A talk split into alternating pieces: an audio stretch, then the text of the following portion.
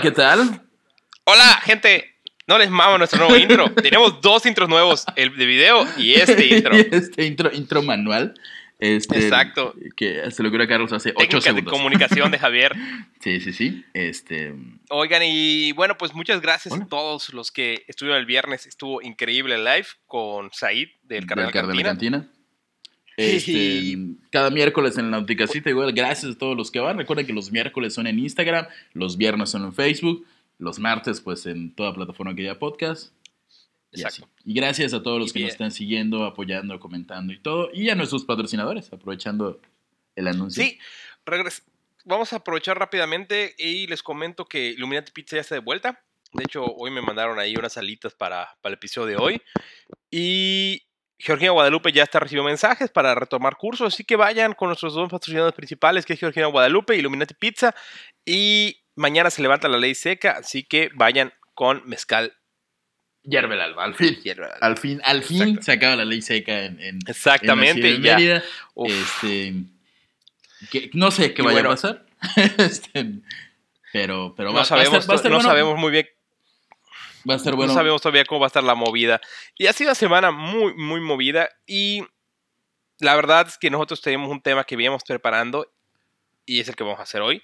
Pero Elon Musk como que se quiere pegar a nosotros y canceló su lanzamiento del martes para venir a pegarse a Sí, esta de- grabación. desde y que, ayer, de- desde que se hizo papá está un poco insoportable con eso. Entonces, con la intención de ganarnos o estar más cerca de, de nuestro la Horror. Casita del Horror podcast, aplazó. No fue el clima, gente, no fue el clima. Eso es. él quería bullshit. pegarse. Ajá. Dijo, no, no, no, ¿cuándo? No, no, no, si probamos el martes, entonces no, tiene que ser, este, lo acercaré lo más que pueda al martes. Lo se- más posible hacerlo. Y ya lunes, domingo va a estar nublado. Dijo, bueno, ni pedo, sábado. Porque si hubiera podido, era nos- martes nos- en la mañana para Sí, tratar de. Exactamente, para que nadie escuchara este, este episodio y estén todos, ah, wow, sí, el, el cohete, no sé Exactamente, qué". exactamente. Lo siento, Elon, pero pues eh, te entendemos, somos un...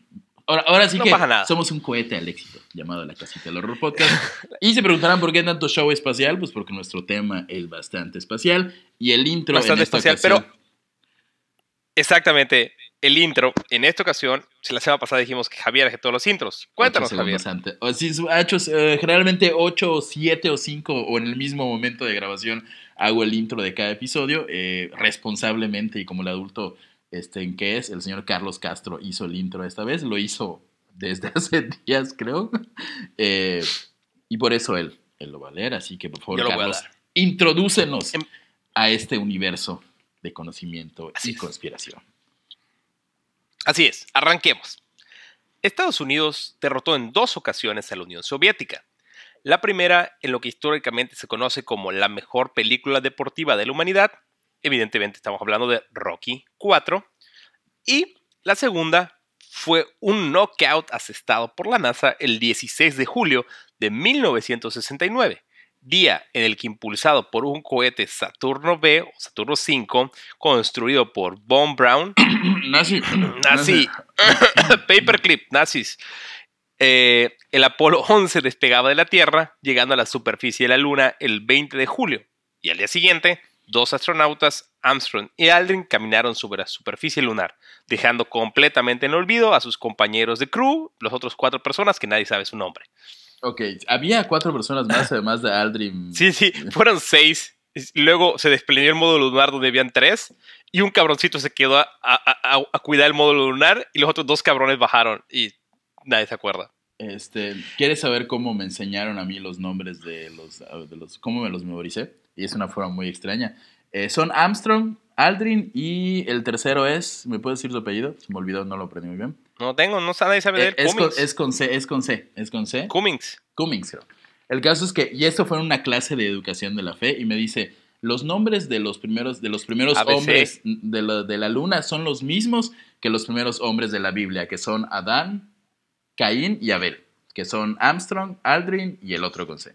Y otro vato. Y ese pequeña ¿Qué información. pedo? que- con- con- muy, muy progre tu, tu catecismo, Sí, porque la ciencia sí, ahí- sí. convivía ahí con eso. Gracias, Jesús María, escuelas religiosas de secundaria y como eso. Bueno, continuamos, continuamos, continuamos. Y con una frase que inmortalizó todo esto, que fue, "Ese es un pequeño paso para un hombre, pero un gran salto para la humanidad, se inició la nueva era espacial y una de las teorías de conspiración más populares desde que descubrimos el fuego. Y esto pasa, yo quiero, antes de que esto sea un... Las conspiraciones son inmediatas, gente, inmediatas. Si vieron el, ayer sábado SpaceX, esa madre estaba aterrizando. Hubo un corte de transmisión y estamos saturados en las redes sociales de teoría de conspiración. Así que ya se imaginarán llegar a la luna. Sí, que hacemos millones de teorías de conspiración por un cohete que aterriza. Sí, bueno, por una lancha dron en el medio del mundo por drones robotizados. Sí, ok. Pero bueno, imagínate, yo creo que había gente que no podía creer que estábamos llegando a la luna. Imagínate el, momento en el que dijeron, o la gente se enteró, en el que los, gente mayor en el 69 dijo, es que están llegando a la luna. O sea, creo que ni siquiera habían... Exacto, si había gente que tenía que mandar cartas y, y las tenía que escribir a mano para comunicarse y no creían que llegamos a la luna. Hoy por hoy que podemos hacer esta videoconferencia, no creemos que un cohete despegó. ¿Qué puede esperar de la sociedad? Que aún así, es, de hecho nos tocó ver, ahora sí que en tiempo real, el, aparecimiento, el nacimiento de una teoría conspirativa, que luego les platicaremos específicamente. Exactamente, la dejaremos para el próximo viernes en la casita. Así que porfa, Hub, hoy en la casita del horror, conspiraciones, lunares, Y llévanos por el primer capítulo. Capítulo Frase que, que, inmortalizó el señor Rayleigh Barba. Sí, no, no sé cómo llegué a este título, pero bueno, gracias, Rayleigh Barba. Capítulo 1 si la luna no es de queso, ni las nubes de algodón. Qué bello. La luna, nuestro satélite lunar. La bolita de queso que ha generado historias a través de los años, desde, que, desde la que dice que hay un conejo viviendo allí, que, eh, o que es una dama castigadora que te secuestra sin insultas, es una leyenda maorí, es en serio. La leyenda dice que una mujer insultó a la luna y la luna la atrapó en una esfera y se la llevó. En México somos más vergas. Acá cuando ves un fantasma le insultas, así que. Ajá, ahí no hay insulto la luna. Es, una, es real una leyenda maorí. Eh, igual hay otra que dice que se trata de un caballero, la luna es un caballero enamorado que tiene encuentros sexuales cósmicos con su amada que resulta ser el sol. Esta es una leyenda africana y creo que es la primera vez que ubican a la luna como un hombre, lo cual me parece fantástico, y al sol como una mujer y que tienen sexo. Pero... O o nuestra personal leyenda favorita, la que dice, es una de Brasil, que dice que en la luna no hay un conejo estampado o enamorado, sino que se trata perpetuamente de San Jorge agarrándose a lanzazos con un dragón. Pelea que genera luz y eso explicaría el brillo del astro que acompaña a nuestro planeta. Es real, hay gente en Brasil o hubo gente en Brasil que ve la luna y no ve un conejo, que a mí me encantaba esa idea de que había un conejo en la luna. Este, no, ve a San Jorge con su lanza peleando con el dragón.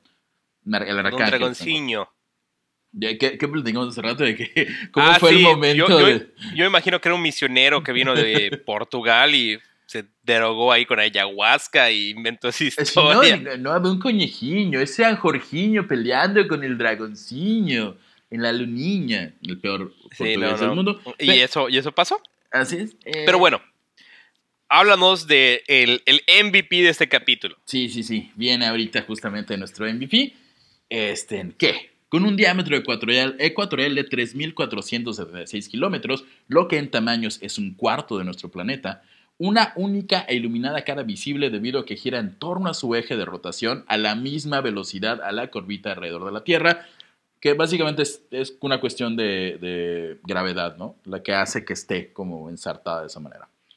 Eh, tiene una edad de 4.500 millones de años y hasta el momento lleva seis alunizajes tripulados entre 1969 y 1972. Estamos hablando de la inspiración del Snoop Dogg rockero alternativo de México, León Larrey. Señoras y señores, la luna. Así es.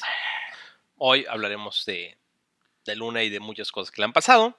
Y bueno, fue en 1969 cuando el Apolo 11 posiblemente la única misión espacial de cualquier persona promedio, se sabe el nombre de sus tripulantes, o al menos de dos, alunizó al ritmo de una de las canciones más bellas jamás escritas por un ser vivo. Por supuesto, hablamos de Space Oddity de David Bowie. Eh, comenzando, no una carrera espacial o una época fructífera para la exploración del espacio, ni mucho menos una vorágine de avances científicos que haría nuestra vida mejor. No, señor. Comenzaría una de las conspiraciones más sacadas de los pelos de la historia. Y bueno, eh, vamos a hablar de varios temas de la teoría de conspiración y obviamente empezaremos con la, la base de todo esto. Así es. Capítulo 2. Here is Capítulo. Johnny. Por favor, Carlos, todo tuyo. Nuestra primera teoría de conspiración lunar tiene todo lo que un egresado de comunicación o el consumidor de marihuana promedio adora. Cine de arte, mensajes ocultos y datos poco exactos pero convenientes para poder decir, la televisión miente, todo es un montaje, maldito gobierno. Maldito gobierno. Hay dos versiones de la teoría. La primera y más famosa dice que el hombre nunca logró pisar la luna. En su lugar se grabó una película en alguna estación militar para fingir la llegada de Estados Unidos al satélite natural. Y bueno, esta película fue dirigida por el mismísimo Stanley Kubrick. Nada más. Stanley Kubrick venía dirigiendo o estaba haciendo lo que sería una de sus más grandes películas relacionadas con el espacio, que es Ujú. 2001, Space Oddity. Entonces, pues, el chavo sabía de cosas del espacio, tal vez mucho más que las personas promedio. Sí, definitivamente sabía más, creo que. La, la investigación de, de, de, de Odisea del Espacio, 2001, Odisea del Espacio. Tiene una toma muy especial que gira, que, que gira como que la persona camina con- sin gravedad en contra. Y nunca ha dicho cómo la hizo. ¿Ah, sí? Sí, hasta ahorita sí, de hoy sí, sin decir cómo la Pero hizo y toda la es- gente. Y hay teorías en miles de foros de internet para decir cómo la hizo cinematográficamente. Que si era un modelo escala, que si eran cables, que si era lo que sea. Ah, Nadie sabe cómo la hizo. La famosa toma de. Así como que todo se. Mm, caminando, exacto. Que ahorita, dice- podría hacerse en, en- en edición, ¿no? Fácilmente. Sí, ahorita se podría hacer, pero en esa época y él no, no lo ha revelado. Si alguien sabe cómo se hace, que nos diga. Y bueno, la segunda versión dice que esta película sí se grabó, pero que nunca se dio a conocer. Que el plan era pues un, un respaldo del gobierno en caso de que no llegaran. Es como que no, no, no es que no confíe en ustedes, NASA, pero por si todo falla, tenemos eh, material Exacto. fílmico para comprobar que llegamos, ¿no? Exactamente, ¿no? Y este filme sería pues para mostrar al mundo que llegaron antes que los mayores rivales de Estados Unidos, los soviéticos. Este, lo- pues esto porque los, los comunistas o los soviéticos habían ganado en casi todos los aspectos de la competencia espacial. Eh, Ujú. y, y es eso lo que mencionamos hace, este, hace un segundo, que Sí. ya, ya- ya habían lanzado el Sputnik, ya habían lanzado... O sea, eh, eh, exacto, era como una carrera espacial, carrera, ¿no? eh, Y como- era como una carrera como de, de ir completando cosas. Entonces ellos ya tenían un satélite que orbitó, un ser vivo que orbitó, luego tenían una un humano que metieron al espacio. Y luego Estados Unidos siempre de atrás, atrás, atrás. O sea, si tú preguntas, los nombres de la primera fase de la exploración espacial son rusos. Sputnik, sí, sí, sí. Laika, Gagarin. O sea, y de ahí hasta el iban ganando todas las batallas, pero la guerra la ganó la NASA al nivel de que hoy nadie tiene idea de cómo se llama la agencia espacial rusa. Sí, no. Tendría un nombre, evidentemente, en ruso, pero. Sí, es sí, cierto, seguro no había pensado en eso. Nadie sabe cómo. cómo todos ubican a la Agencia NASA. Que, que crea, y, y- y seguro así como superburócrata, como digo, es agencia que crea máquinas que despegan del suelo para llegar al espacio. Sí, to- hasta. Bueno, es muy simple. Se venden playeras de la NASA. No creo que alguien tenga playeras de la agencia rusa que espacial que, manda aparatos al espacio. De entrada, no darían una playera ese nombre. ¿Cómo se, llama? Exactamente. Hay que investigar eso. ¿Qué nombre bueno- tiene la agencia espacial rusa? Adelante, adelante. Y bueno, obviamente, ¿quién estaba detrás de este complot? Nada más y nada menos que el malévolo Richard Nixon, Ajá. que es una cabeza hablante en Futurama. Sí. Que él Es el solo que- eso, ¿eh? No, no existió más que. O sea, siempre ha sido una cabeza hablante, nunca ha hecho nada en la vida real. Co- Como pueden ser- notar ahorita, eh, Carlos es un entusiasta del- de la política americana de aquellos tiempos y tiene un natural desprecio hacia el señor Nixon. Sus razones tendrá. Eh, No, no, no necesariamente Nixon tuvo sus cosas buenas y sus cosas malas. Yo creo que si se hubiera así puesto verga, no le hacían impeachment. O sea, no renunciaba. Se ¿Sí? la pelaban en el impeachment.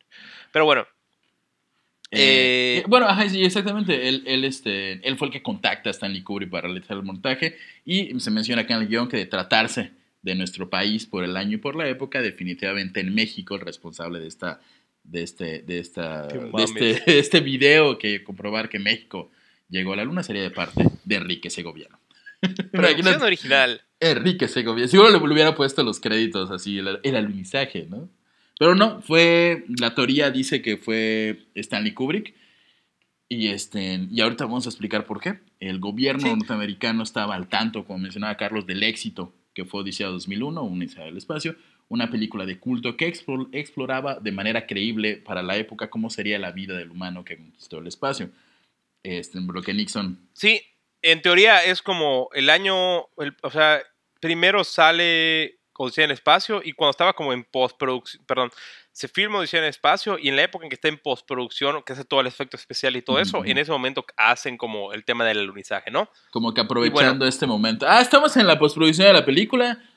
Nos llegó un, un, ahora sí que los que están en el mundo del video, nos llegó un bomberazo. Exactamente. Hay que sacar, oye, ¿cómo andas de chamba, Kubrick? Estás, estás muy camote. O sea, tendrás chance de hacer un paro pues a ver qué tienen. Mm, pues fíjate que tenemos que fingir que llegamos a la luna. mira, mira, mira, Stanley, Stanley, ¿se ubicas la luna? Bueno, necesitamos hacer. Hace una película del espacio, ¿no? Ajá, Como que le sabes al pedo. Ajá. ¿Recuerdas a, ¿Cómo se llama este? El que hizo la primera película de Don que es Melier. Eh, ¿Recuerdas? ¿Ubicas eso?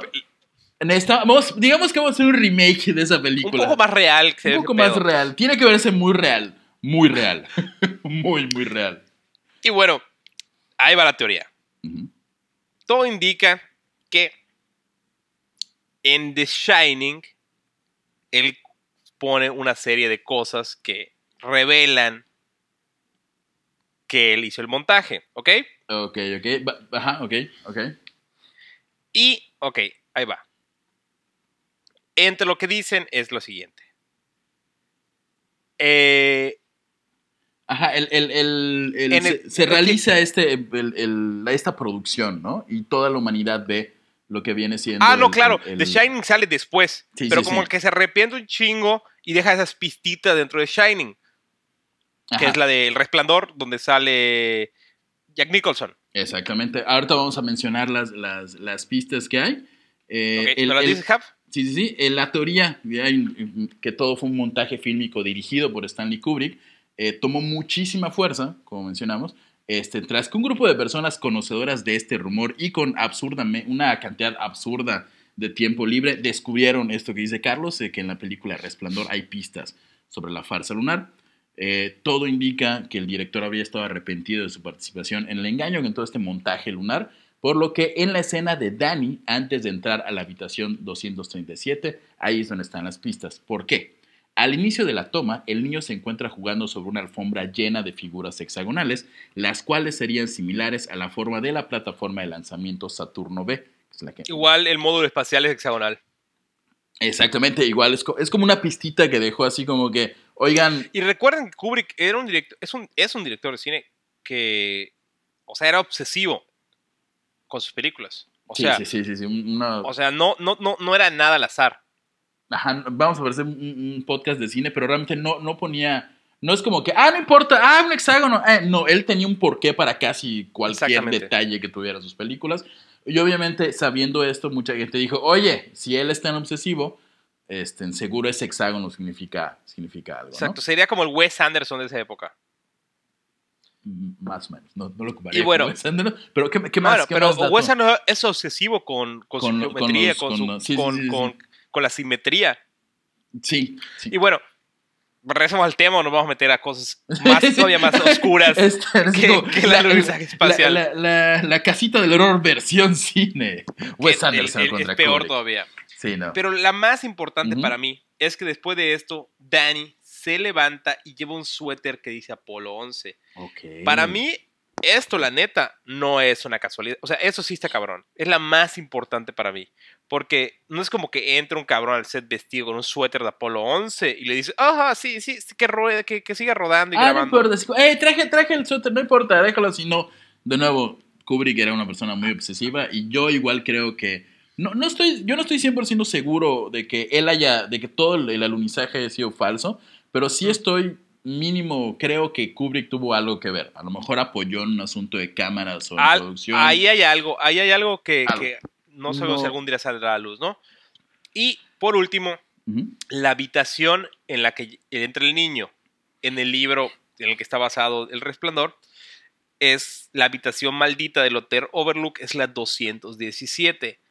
Pero para su película Kubrick decidió que el cuarto fuera el 237, que en teoría, en, esa época se creía que la distancia entre la Tierra y la Luna eran 237 mil millas. Ok. Entonces, él puso en, en el cuarto, o sea, como que, a ver, no, ¿qué, qué le costaba mover? O sea, No, y ¿Por de qué? hecho, ¿por qué tendría que Número cambiar? súper un- random. un- no, ¿por qué tendría que cambiar un dato tan importante del libro? Porque es el, es el cuarto de la exactamente, o sea, esa- es un dato. Cualquier director hubiera respetado ese número y dijo, no, voy a poner el 267 porque es una... que un easter egg". coincide con algo importante, ¿no? Entonces, eso es como lo que hoy le llamaríamos Easter eggs. Easter eggs, exactamente. Despertaron como mucho en la gente, ¿no? Más todo lo que se trae previo de que ahorita vamos a platicar un poquito sobre Ujú. Sí, sí, la sí. física y la... Bueno, hablaremos un poco y estaremos platicando de eso. Entonces, Hap, llévanos al capítulo 3, por favor. Capítulo 3. Un pequeño paso para el hombre, un gran paso para el chisme de conspiración. Ya entrando en detalles más técnicos respecto a cómo funcionan las cosas en el espacio y por qué todo el alunizaje es más falso que promesas de diputado en campaña, destaca un asunto que es el que ha vuelto locos a todos, que es la bandera. O sea, creo, que, creo que el origen de casi el 80% de las teorías de conspiración del espacio, del alunizaje, tiene que ver con la bandera. ¿Por qué? El movimiento de la bandera estadounidense que, como Hernán Cortés en nuestro país, los astronautas deci- decidieron humildemente ensartar en suelo lunar, como diciendo el que llega se la queda.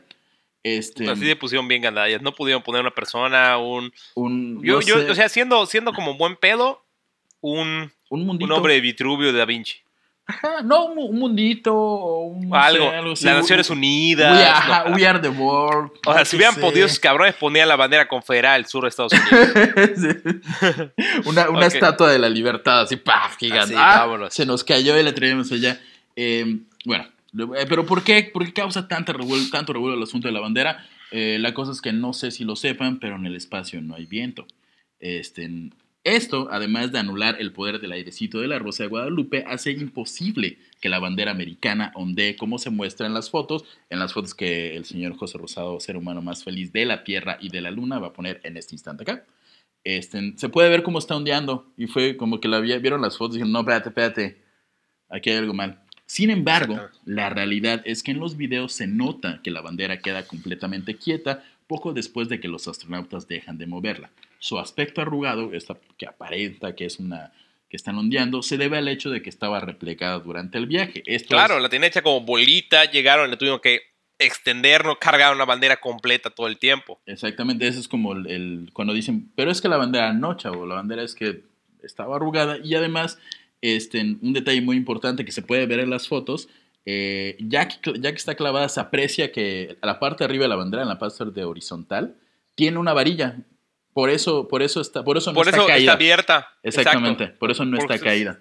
Se ve toda como completita la bandera. De hecho, se, se nota perfectamente. No sé por qué nadie lo notó antes. Yo, de hecho, yo, yo, yo era de los defensores de esa teoría de que no, es que, oye, en el espacio no hay viento, no se puede hacer eso. ¿Qué pasó, carnal? No.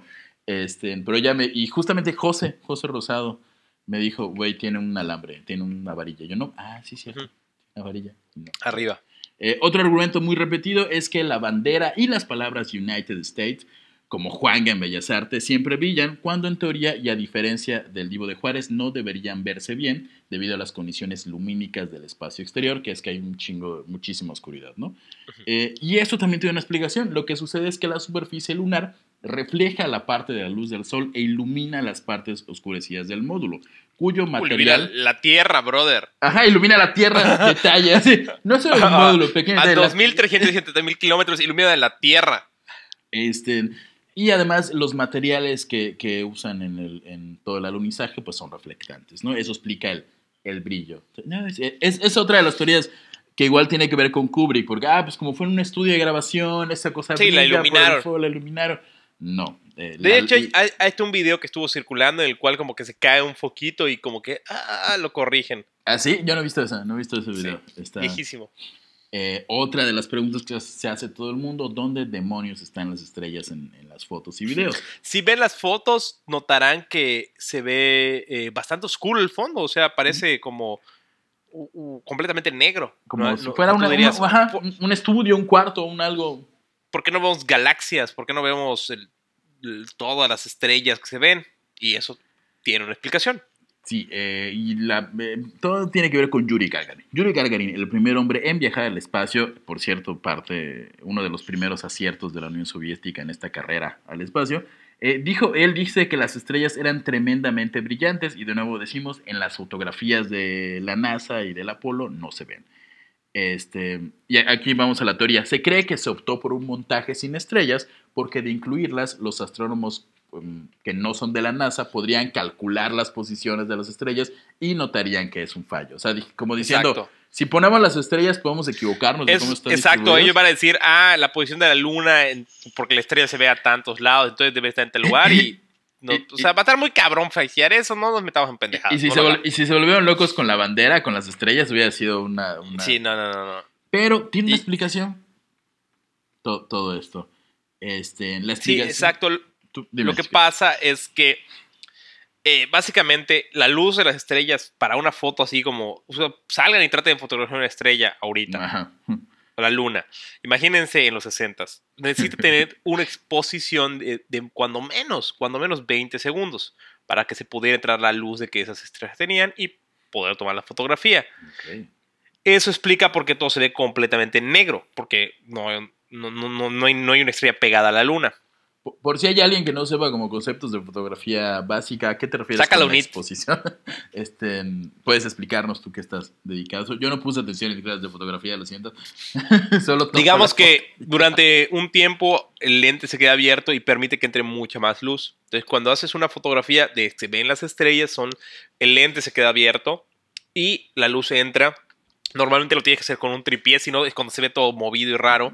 Y bueno, si estuvieras en la luna, y pones un tripié y dejas la exposición abierta, vas a captar todo eso. Pero pues ellos obviamente no lo hacían, ¿no? Sí, no, no, tenía como el tiempo de hacer, vamos a quedarnos tres horas en la luna. acabamos de llegar a la luna más que suficiente. Técnicamente podría caernos un meteorito en cualquier instante. Lo que quiero estar es estar en mi navecita, seguro.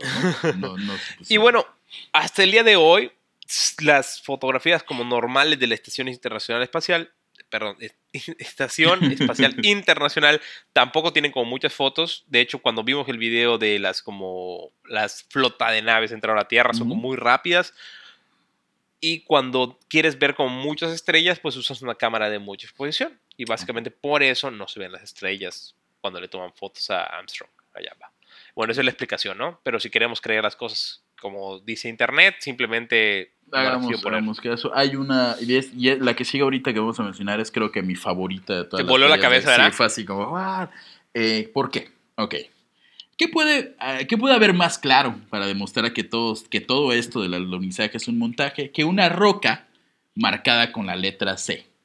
¿A qué nos referimos? En una fotografía que, de las tomadas en el, en el durante el alunizaje. Eh, ¿Acá la van a poner? Sí, ajá, la van a poner José Rosado. Gracias, qué bello eres, José este, se aprecia, se nota que la roca tiene una letra C, lo cual comprobaría que fue puesta ahí como marcador para la filmación o que en la luna hay pandillas. Hay algún grupillo ahí. Exacto, grafiteando. Grafiteando con, ya sabes, como de típico en el camión, en la primaria. Y se nota una C clarita, ¿eh? sí, sí, sí, sí, sí, la Es súper clarita la C. Sí, pero la realidad es que esa fotografía no es la original. No, señores, es una de las muchas copias realizadas posteriormente en la que este revelado se, coló un pelo, lo dice acá, que es un pelo, no es una C. O sea, sinceramente... casualidad. cuando, las, dos, las dos anteriores fueron refutadas con datos de fotografía y datos científicos. Ahora te dices, ah, es que un pelo se coló en el revelado. no sé, no, no te creo tanto. Pero personalmente, no sé, me Sí, no, no, no siento que el tema de la C sea como, o sea, está muy perfecta. Espero que la puedan ver para que vean perfecta. Sí se ve, como algo hecho o, impactó algo muy circular y dejó ese esa huellita o de plano alguien le puso una C. Tal vez es por, era cámara 1, no sé qué rayos iba a decir. Otra de las teorías o de los, de los puntos de anotar de la falsedad del alunizaje es el, módulo lunar muy pesado. Porque una de las preguntas que afianzan esta teoría es cómo diantres un vehículo de 17 toneladas deja menos marcas en la superficie que los piececitos de los astronautas. Eh, digamos que se pues, esperaba que las huellas que dejara el módulo Eran así. Sí, un cráter, se hiciera un cráter, básicamente. Sí, un bache, un, un bache veracruzano en temporada de lluvias, básicamente. Gigante y horrible. Si bien es cierto que el módulo pesa entre 15 y 17 toneladas en la Tierra, el combustible este, que se gastaba antes de alunizar constituía una buena parte del peso. Mucho del peso del, módulo era su combustible. Este, esto, unido a que la gravedad de la Luna es de aproximadamente seis veces menor al peso de la es seis veces menor que la Tierra, el peso del aparato en el satélite terrestre quedaba reducido entre 1200 y 1600 kilos. Ok, ¿puedes explicar un poquito más esto? El- La, la- la diferencia de gravedad. O sea, es como cuando estás dentro de una piscina, ¿no? Como Exacto. que las cosas pesan, pesan menos. Los científicos sostienen que la teoría del cráter es pura especulación, no fundamentada, además de que el módulo efectivamente sí dejó marcas y removió el polvo de la zona del alunizaje, pero solamente en el punto exacto. Pues yo imagino que igual cuando entras al fondo del mar, como en un río, o sea, sí imagino que cuando, cuando aterrizaron, como que uff, salió Sí, así sí, sí, como, salió. como polvo lunar, ¿no? O algo así. Simplemente no captaron, pero mucha gente, pues, al, al enterarse de cuánto pesaba el, el- el módulo, el módulo lunar y no sabiendo que la mayoría del peso es por lo combustible, pues esperaban así que dejara un cráter inmenso.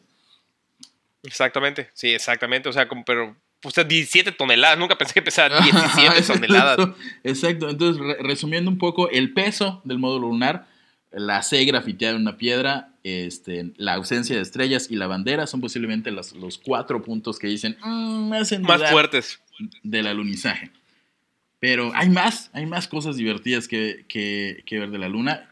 Si el alunizaje fue falso, hay gente que dice que fue real, pero no, además de que fue real, hubo contacto extraterrestre. Y exacto, y quiero poner acá un, un- un- un anuncio. Tenemos un capítulo, tenemos, no un capítulo, porque no es un capítulo, pero tenemos un, un documento, un... ¿Qué será, Javier? ¿Cómo decía? Una teoría más. Tenemos una teoría más Sí. de que los viajes no terminaron en el 17, Ujú. que es el Los último Apolo, como registrado. Hay dos cosas muy importantes. Uno es que Von Braun se emputó porque no le gustó cómo iba todo el tema de la luna y se retira de la NASA, pero Continúa. sus amigos con mucho dinero y del nuevo orden mundial organizan un nuevo secreto programa de ir al espacio, ¿ok? ok.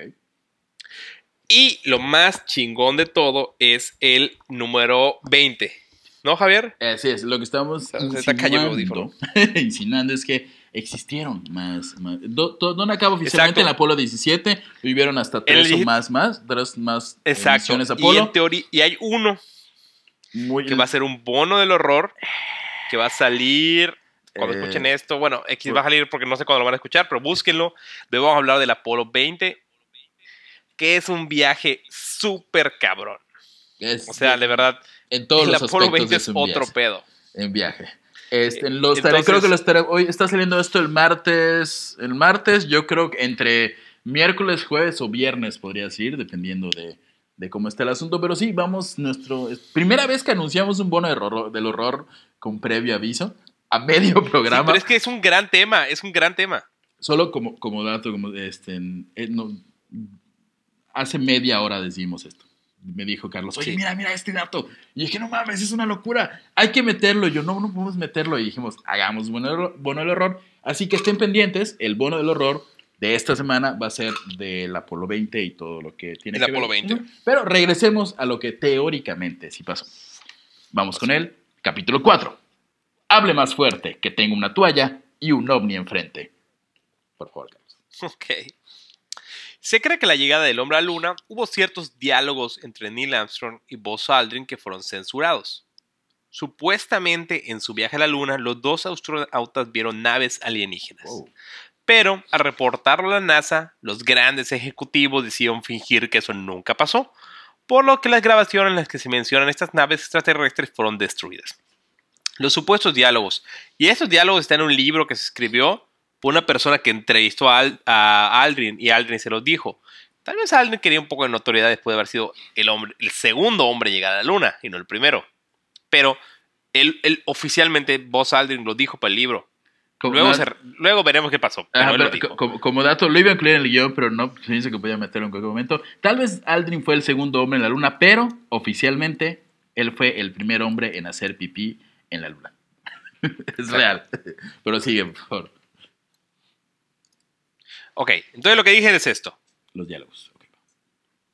Aquí estamos los tres. Ellos están aquí abajo, debajo de nuestra nave.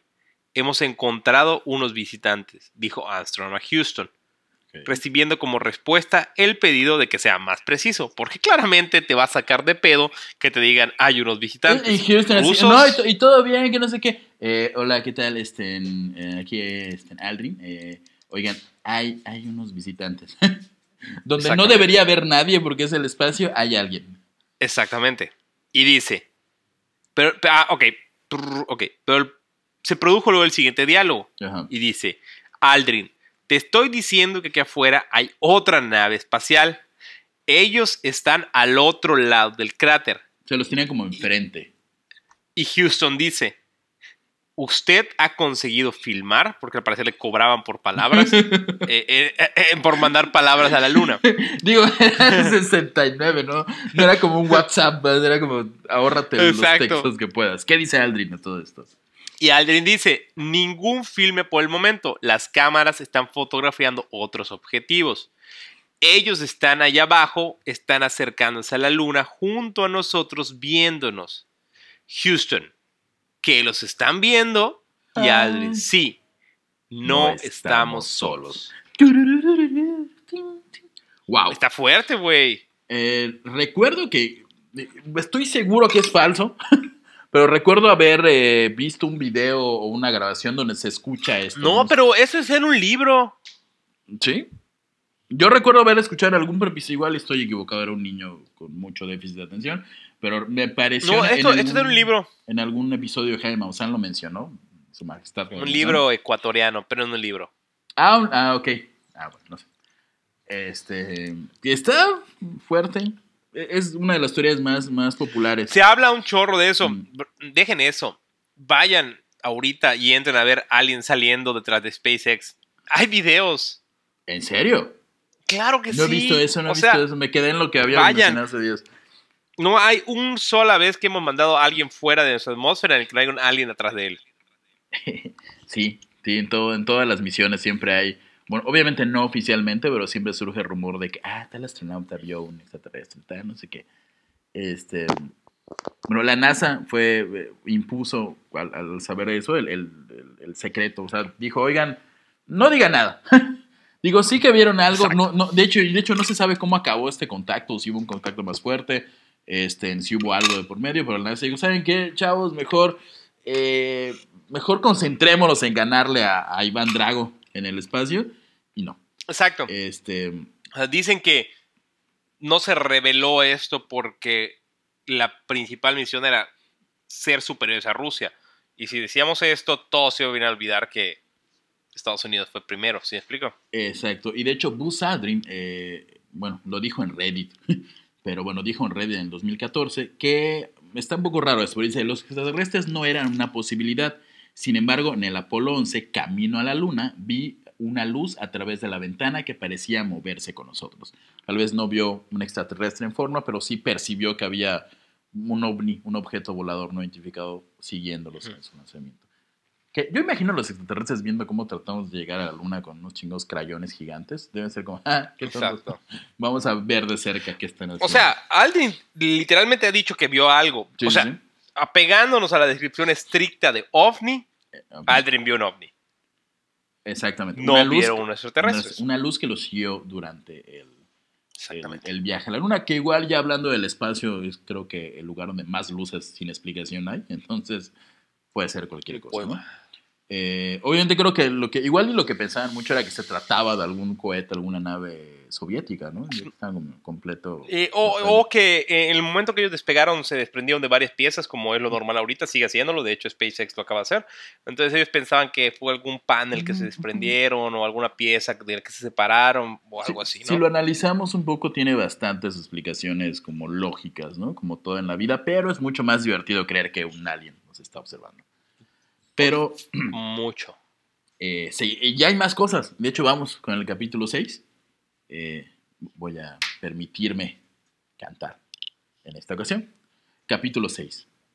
Luna, tú que lo ves, Dile cuánto. Ah, no me lo sé. Luna, tú que lo ves, dile cuánto le amo. Y dile que eso no lo hizo un alien. Es una canción de. De hecho, yo, yo Mi mamá esperaba. reconocerá la canción. Yo esperaba que en algunos títulos incluyeras a, Bene- incluyeras a Benedetti. ¡Ay! Tiene un maldito poema a la luna. No mames. Metía a, Ana Gabriel, no metía. Bueno, Ana Gabriel igual, estaba fantástico. ¿Cómo era la canción? Tú que lo ves. Si están escuchando esto, eh, pónganos la canción. Se me olvidó la melodía. Mi mamá va a estar decepcionada de mí porque mi mamá me cantaba esta canción.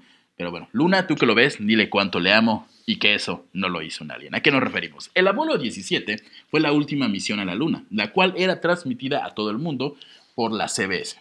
Todo bien, todo cool, hasta que mientras el rover atravesaba la superficie lunar, la cámara ubicada en dicho vehículo y operada desde la Tierra eh, se movió para hacer una toma panorámica, algo así, no sé si se manejaba, pero pues ah, simuló esto, ¿no? Moví mis manos de izquierda a derecha. Como que giró. Un rover es como el carrito que Es ellos el usaban para moverse en la luna. ajá, como un jeep, más o menos. Cuando la cámara recorrió el paisaje, capturó a la distancia algo que parecía ser un enorme edificio rectangular. What the fuck. En ese momento, y a pesar de que había una... todo ocurre porque había una... Creo que eran tres o cuatro segundos de, de- de diferencia pues, entre el espacio. Desfase. Ajá. Siete Pero- segundos. 10 segundos. Cuando la, cuando la cámara ve este objeto, el presentador de la CBS, Walter Cronkite, se quedó atónito y exclamó, parece un objeto hecho por el hombre. Inmediatamente la transmisión en vivo junto con la transmisión de Cronkite se cortó y fue reemplazada por, para- por la para nada sospechosa una grabación de minutos antes con la etiqueta Recorded Earlier Today, o lo que es lo mismo de hoy pero de hace un rato se le escapa al señor, al señor este Walter, como que, ¡ey! Eso parece Bueno, hecho ve- por el hombre. Y cortan todo así de, Este, ¿quieres, Está decir, fuerte, eh, ¿Quieres decir algo que, que ocurrió esta semana que, que nos ha tenido un poco locos? El SpaceX. Exactamente. Eh, cuéntanos qué ocurrió. Ahorita seguimos con, con Bueno. el pasado. Cuéntanos velozmente el Bueno. SpaceX. para un poco de se cortan las transmisiones. Bueno, el SpaceX despega y cuando llega a cierta altura, el, el cohete se desprende y queda solo la parte de arriba, que es la cápsula, que es el- la Dragon. Ajá, el, el Y- Grand Crew. El cohete regresa, o el- todo el chiste de SpaceX la reutilización de los cohetes. Entonces, en, en algún lugar cerca de. En algún lugar del mar o de cerca del lugar de lanzamiento hay una cae. Sky es una plataforma que es robotizada por un dron. Es literalmente una, una- una plataforma en medio del mar. Entonces el cohete tiene que aterrizar en forma vertical y posar sobre eso. Ok. Estos cohetes tienen cuatro cohetes Merlin que son así potentes como tu novio. Va. Entonces, lo que pasa es que cuando se estaba acercando a la plataforma y todos estábamos así como pendejos esperando a ver que aterrizara de forma vertical autónoma por dos putos robots, se corta la transmisión. Se corta, Se corta unos la segundos. transmisión y cuando regresa, ya está el cohete puesto. Con así, apenas sin un soplo de humo. no tienen idea de, de- de lo que generó esto en nuestro grupo de WhatsApp. Eh, de hecho, este, ya mañana miércoles vamos a ponerles el porque el- de un abrazo al gran Jeff Reyes que nos grabó un, un- eh, justamente eso lo grabó en tiempo real con su característica narración y sí se ve como de repente está aterrizando y ¡pum! se va la señal y de hecho aparece un, un logo, ¿no? Así como, hey, Exacto, ¿no? nos fuimos un segundo. Sí, porque creo que la plataforma se llama Still Love You o algo así. Ajá. Y este, lo que comentaba con Carlos es cómo es, eh, y esto era lo que presumía muchísimo este, Elon Musk y los de SpaceX. O sea, el hecho de que este, este pedazo de todo el dispositivo cayera de pie, de entrada es un ahorro de millones de dólares. Y eso que es Sí. lo que hay que presumir al mundo, se corta en ese instante. Y, mm, ¿Por qué? Sospechoso. Ya lo sé, pero es que yo tengo mis dudas sobre que sea falso porque en todo caso hubieran hecho un footage de algo que ya tienen. Hemos visto aterrizajes antes. Ajá, bueno, yo los he visto. A, a lo mejor, este, no, yo, yo sí creo que el SpaceX está, o sea, que el, que el Crew Dragon está ahí afuera, ¿no? Este, simplemente les falló algo y decidieron mejor cortarle para acomodarlo. Igual, la y- explicación, la, la expli- la explicación como súper técnica es que esa plataforma como robot transmite directamente vía satélite e internet las Ok. imágenes en tiempo real. Y cuando se acerca el, el cohete, tiene cuatro, los cuatro, Los Merlin, ¿no? mm, ¿cómo Los se llama?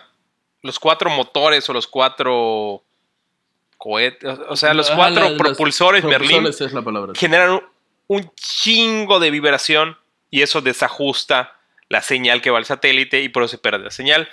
Hay video, pero eso posteriormente es enviado por personas normales, así como por su WeTransfer o lo que sea, para que lo veamos.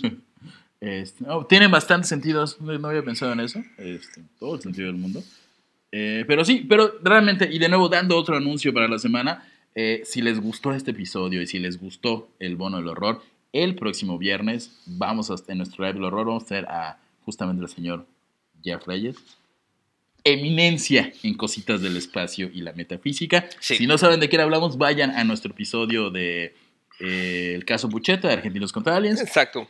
Pero próximo viernes no se pierdan el live del horror. Volvamos a lo que ocurrió con el señor Walter Cronkite cuando dijo chingada madre ya la cagué o lo que es lo mismo parece un objeto hecho por el hombre. La transmisión se corta, se pone una grabación de minutos antes y 20 minutos después, eh, y muy posiblemente después del peor regaño de su vida y ya con los testículos en su lugar, Walter regresa al aire y le dice a todos los televidentes que a lo que él se refería por el objeto hecho por el hombre era solamente parte del vehículo lunar. Bueno, Como que, hey, ¿sí escucharon lo que dije? Eh, no, es parte del... Yo jamás hubiera dicho que se trata de algo y yo les voy a extraterrestre. decir que vayan a YouTube y busquen Apolo 17. Ah, ellos cuando voltean al cráter, el cráter se ve naranja. Ajá. ¿ok? Y la cámara lo graba. Para que el cráter lunar se vea naranja o haya como tierra naranja, es que tiene que haber oxígeno y hay un pro- pro- proceso de oxidación. Ok. Entonces ahí hubo un proceso de oxidación. En los videos de YouTube se ve como una cara, ¿ok? Como así, como se cortaron una cara de los ojos a la boca y como una máscara de esas de Venecia del carnaval. Como los narizones. Como un antifaz, pero con la boca y con unos objetos que son como redondos. Y en teoría lo que dicen que se encontró ahí era como artefactos mecánicos y como un robot humanizado. ¿Está ese video en YouTube? Claro que lo está. Ok, yo no, no sabía de la existencia. Sí, sí, yo lo vi. Entonces, eso es lo que dicen que encontraron en el Apolo 17. Como re- re- vestigios de que alguna civilización o algo inteligente estén, estuvo en la luna antes que nosotros llegáramos. Exactamente. Eh, de nuevo haciendo la publicidad al el horror que van a ver esta semana tiene un poquito que ver con eso pero este mm, la estructura de la que le estamos hablando de Walter Cronkite que la cual mencionó personalmente si es la que tenemos aquí en el guion no se me hace muy mecánica o sea no puedes mentirle a alguien y decirle esa gran piedra que parece una pirámide es este No, no es esa. Es, ¿No es es esa? una cara. Es como una cara con un antifaz. Y de hecho se ve como un labio. O sea, sí parecen como dos ojos. ah ok Y hay una parte que parecen como dos engranes. Como un círculo grande con unos circulitos adentro chiquititos. ok ok Y la tierra, o sea, lo, lo importante de esa parte es que se ve como rojiza la, la arena lunar. Y para que sea así tendría que haber un proceso de oxidación. O sea, tuvo que haber oxígeno de por medio en algún momento. Ok, interesantísimo. Vamos a estarles poniendo esa imagen en nuestras redes sociales el día de mañana después de escuchar este episodio, como cada día de mañana después de escuchar el episodio. Pero vamos con el capítulo 7. Si me permites decir el Adelante, por favor. capítulo 7. Google Lunar. Perdón, capítulo 7. Google Lunar. Acción. Si saben de qué estoy hablando, son los otakus. Eh, ¿Quién vas tú, voy yo? ¿Quieres que...? tú, por favor, tú, tú llévatelo. este, después de esta pequeña imitación de Sailor Moon, la cosa fue que un usuario de YouTube llamado Woo Forel publicó una foto de la superficie lunar en la que se ve una sombra de lo que pareciera una figura humanoide caminando. Esta es una de las, ahora vamos a tocar como, como pruebas de la existencia de alienígenas en la Luna, pero relativamente recientes. La imagen la obtuvo vía Google Moon, un servicio similar al Earth de Google, pero destinado a explorar eh, la Luna, todo con los satélites que orbitan alrededor de ella, ¿no? Que se me hace, de entrada no muchos lo saben que existe, yo me enteré, literalmente me enteré al hacer esta investigación. Eh, Puedes ver la, la Luna. Ahora, no sé si creerle a Google, pero bueno. Eh, y anotando las coordenadas, las cuales va a poner igual nuestro postproductor acá, las coordenadas 27 grados 34, 26.35, comilla N, 19 grados 36, 4.35 W, que va a poner aquí, este, el señor José Rosado, te quiero José, consiguió una misteriosa figura aparentemente humanoide, que igual va a poner acá, José. Eh, si la ven, es literalmente una, como, parece una persona caminando, una persona como parada. Como una persona vista desde arriba caminando a la luna. Lo curioso, y ya no me dio como que más tiempo de investigar al respecto, no es la única imagen que se ha visto. Hay eh, ya investigando más. No, hay una que parece un cráter, hay como tres personitas viendo detrás del cráter. Exactamente, y hay, y hay de otras que están caminando de otro lado. Entonces están surgiendo muchas fotografías de, de, este, de este Google Moon que se puede ver una, una, lo que parece una persona. ¿Tú qué dices? O sea, Parece está una persona caminando sin lugar a duda. Está haciendo una sombra, está, eh, hay- está parada allí, ¿no? Eh, Es que hay ciertos elementos que son como extraños en esa imagen y lo voy a describir. Se ve la superficie de la luna, pareciera una persona vista desde arriba o una sombra de una persona vista de arriba, pero lo que es muy muy interesante de esta toma es que proyecta otra sombra. Exactamente. Entonces Si tú fuera- ves dos imágenes, ves, ves- como dos sombras, lo cual hay- ah, te hace decir, bueno, hay, una, hay una, algo ahí que tiene volumen, con que tiene, que que tiene volumen y proyecta- y produce la sombra. Si produce fuera- una sombra. Si fuera un eso- cualquiera, no tendría no, esa no, no, no, no, no, no podría ser. Y la sombra no es un cráter nada porque se ve que se está proyectando encima de una roca. Y lo otro es que la escala, o sea, por ejemplo, una escala es cuando tú agarras un carro y pones una persona al lado y ves como a carro, persona, es una escala adecuada. ¿no? Ajá, de tamaños. La escala de esto se ve adecuada. Sí, sí, no, no parece algo que digas, "Ah, está más grande de lo que podría ser. Ok, eh, Google Moon. Chequen Google Moon. Vayan. Les vamos a estar poniendo ya. Y hay más cosas. Eh, este lunitense caminante no es la única imagen sacada de Google Moon que puso de cabeza a todos los civiles de Tulum con intenciones de bautizar a sus primogénitas con el nombre de Luna. Pues, recientemente, también se divisó lo que parece ser una base o torre. La página. UFO Siglas Daily Web, web especializada en avistamientos ovni, publicó la imagen que igual, de igualmente el señor José Rosario pondrá acá. Eh, que por cierto, esta imagen fue encontrada por un mexicano. Este, no se trató. La imagen es, si la ves, es- parece ser que es como una torre, una gran torre. Ajá. Y Sí, abajo tiene parece como, como, una un basecilla. como una torre o como una antena. Está, está interesante la imagen. Aunque esta, por lo contrario, sí siento que para tener esa escala tendría que ser gigantesca, así, puto, un chingo de estado. Por la altura, sí. Eh, y como no ocurrió Por con la el, escala, sí. como el hombre caminante, personal de la NASA se pronunció al respecto. O sea, a pesar de que hay más fotitos del hombre caminante, con este la NASA dijo, hey, espérate, te lo puedo explicar, güero. Eh, el científico Noah. Petro, de la misión lunar Reconnaissance Orbiter Camera, nombre que seguramente dije mal, porque mi inglés es horrible, eh, que es la- una nave de la NASA que orbita nuestros, a, a la Luna tomando imágenes y mapeando su territorio, explicó. Esto no es una torre. Lo que sucede es que hay un pequeño cráter que se formó en un borde tras un cráter más grande llamado Mersenius E. Las sombras proyectadas por el Sol habrían dado la sensación de altura a la imagen. Obviamente nadie le creyó, pero es una explicación que tiene bastante sentido y tras tu dato Sí. de la, del volumen y de la altura, tiene todo que ver. Sí, esta, esta sí se ve como un poco como. O sea, tendría que ser algo que los humanos nunca podríamos construir por el tamaño tan masivo que sería. La escala se ve muy, muy grande. Sí. Sin embargo, la persona caminando se ve a una escala muy correcta. Se ve muy Sí, la- bien. la- igual les vamos a poner otras de las, de, las, de las personas caminando, pero creo que es una de las evidencias de la posible existencia de vida extraterrestre en la luna más, más, más recientes, Exactamente. ¿no? Y llegaremos al capítulo que del bono del horror, donde hablaremos no de la posibilidad, de la vida en la luna. De, de la vida en la luna y de otras cosas más que nos oculta el gobierno. Este ¡Maldito gobierno! el episodio dedicado completamente a la luna y a sus alunizajes, que, que nos, ya teníamos ganas de hacer algo así y vino, Sí. Vino con todo esto de los SpaceX. Pero... Güey, ¿sabes qué, qué es lo que más me puede a mí últimamente con esto? Los nazis nos llevaban a la luna. B- Brown. Díganlo como lo digan. O sea, al final del día, Brown fue el que hizo el cohete este que, o sea, de Saturn. Nos pusieron a la luna. no- sí, sí, o sea, vaya, no es como que el nazismo nos puso en la luna, pero obviamente, pues, digamos que la Tierra... Una persona de la cual su educación la pagó el nazismo nos puso en la luna. Bueno, pero, pero oye, o sea, no sé cómo explicarlo. Le dieron una segunda oportunidad y eligió redimirse Exacto. llevando a, a gente a la luna, digo. A, a la luna en lugar de hacer cohetes que exterminaron judíos. Exactamente, o sea, es como, como, ¿cómo decirlo? Aprovechó su don para el bien y no para la Exacto, destrucción de un racial minoritario, ¿no?